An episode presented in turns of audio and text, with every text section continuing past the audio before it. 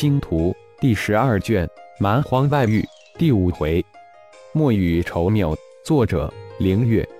演播：山灵子。雷克城是离九绝山脉最近的城市，也是域外凶兽第一批攻破的城市。当蛮荒世界九阳接连升起之时，浩然也向九绝山脉方向而去。一路之上，以击杀域外凶兽为主要目的，寻花问柳顺带而为。偶尔碰到矿藏，则修炼一下生命之印，取自混沌真身顶天的三祖神通，融合了顶天生命因子后，浩然的身体也能融合炼化的稀有金属。似乎融合金属之后的一体化战衣，偶尔也反射出金属光泽，很显然融合冰火战甲、妖衣。太极符文、能量铠甲、万化光翼、蛮荒顶人黄金战甲而成，已经成为浩然身体部分的一体化战衣在增强。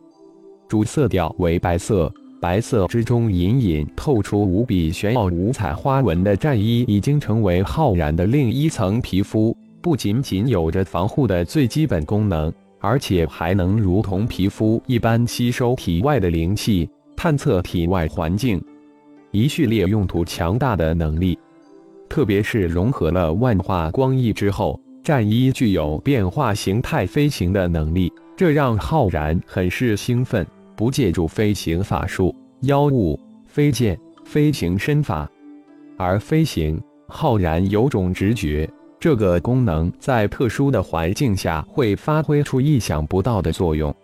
魔族源源不断地将域外凶兽引入蛮荒对域，引入九绝山脉的域外凶兽一批批的从九绝山脉向四周奔涌。浩然一天最少都能碰到七八头域外凶兽，有时多达二三十头域外凶兽。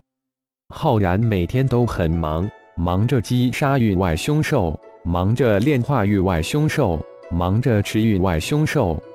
有时一天吃四五头凶兽，浩然身体寒寒的太能量值节节攀升，仅仅几天就恢复到七千太能量。接着一路猛长，平步青云。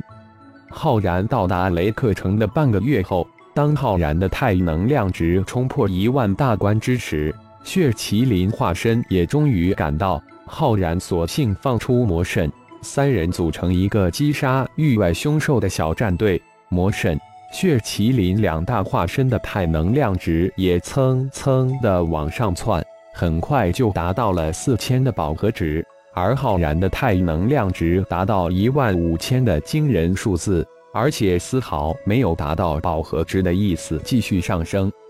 既然魔神、血麒麟两大化身已经达到了饱和值，就没有必要浪费域外凶兽血肉了。浩然将两大化身再次收入炼神塔中，仅仅二十五天，浩然吃下了一几百头域外凶兽血肉，太能量值直冲一万六千大关，而且还没有达到饱和值。浩然这才感叹于自己肉体的强大，体内精血如万马奔腾，血气发出轰隆隆的声音，感觉浑身有着如即将爆发火山一样的强大力量。简单的一拳，浩然就能轰碎一座巨峰；随便一脚就能踢粉一座触天山峰。蛮荒之心中那血海也由小见大，血海内血浪滔天，汹涌澎湃。按照一好的估算，一万六千太能量，体内真元只占六百，其他的一万五千四百太能量都是含藏在血液、肉体之中。说穿了。浩然现在就是一人形凶兽，一个纯粹的肌肉男。原来肉体可以强大到如此境界，浩然自己都非常的震惊，非常的兴奋，才真正见识到肉体修炼者的强悍。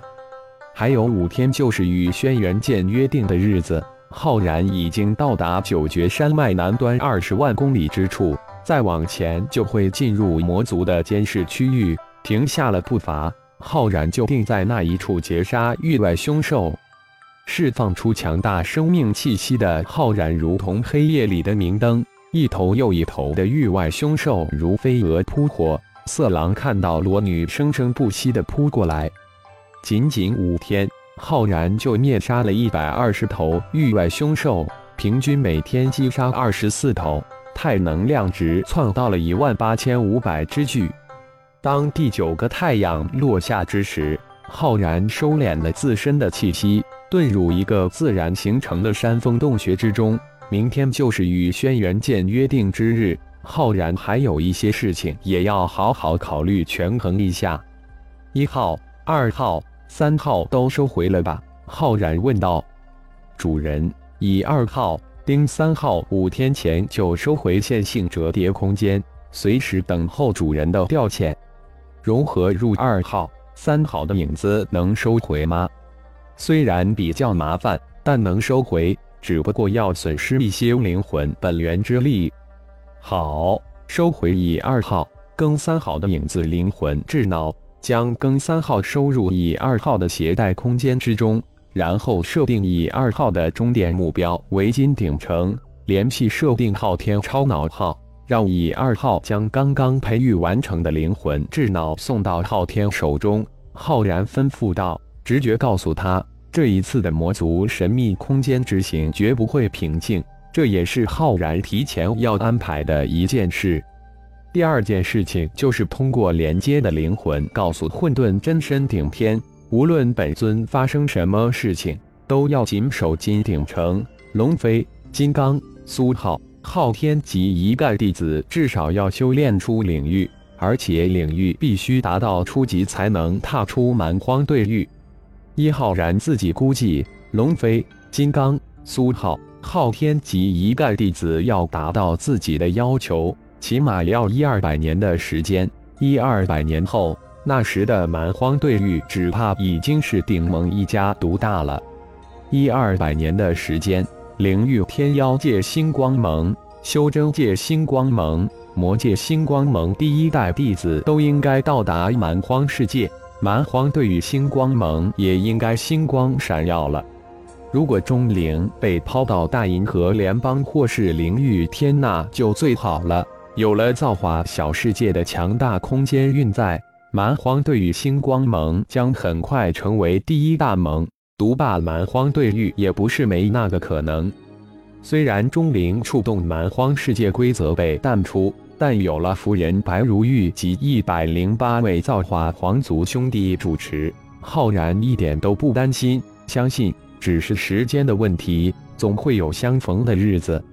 浩然现在担心的是还在灵域天的三位夫人，如果他们一突破大成就直接进入三十三重天。此时的蛮荒对于无比危险，稍有不慎就可能陨落。这也是为什么浩然将以二号、庚三号及刚刚培育成功的灵魂智脑留给昊天的最根本原因。通过连接的灵魂，浩然清楚地了解混沌真身顶天的情况。随着自己的太能量值飞跃之时，顶天的太能量值也跟着飞跃。一直达到一万二千的饱和值才停止。以顶天高达一万二千太能量值，击杀平均只有一千太能量左右的域外凶兽只是小菜一碟。保护域外凶兽朝冲击下的金鼎城也应该着着有余了。而龙飞、熊天及一众蛮荒各族神阶初级高手，要想达到一千太能量值。可不是简单的多吃几头域外凶兽就能堆上来的。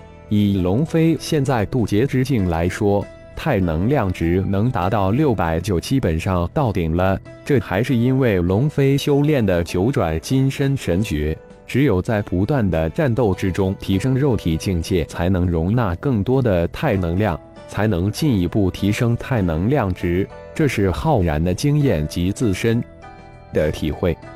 蛮荒神阶初级高手太能量饱和值最多到三百，神阶中级的太能量饱和值最多到六百，神阶高级的太能量饱和值最多到一千。太能量饱和值最主要受制于修炼境界，因此混沌真身顶天带领三十顶盟高手历练的任务十分艰难。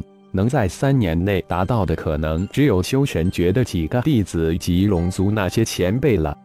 浩然安排好几件事后，这才沉浸入修炼之中，顶天接受元始、通天、太上三大上古祖传承符咒之中，元入微符的进阶符咒和入微符已经出现，可是却极其难以修炼。这说明，只有将元入微符修炼到大圆满，才能修炼和入微符。在浩然修炼之时，千万个小喇叭花如雨后春笋从身体之中伸出。千万个吞噬气旋也瞬间形成。感谢朋友们的收听，更多精彩章节，请听下回分解。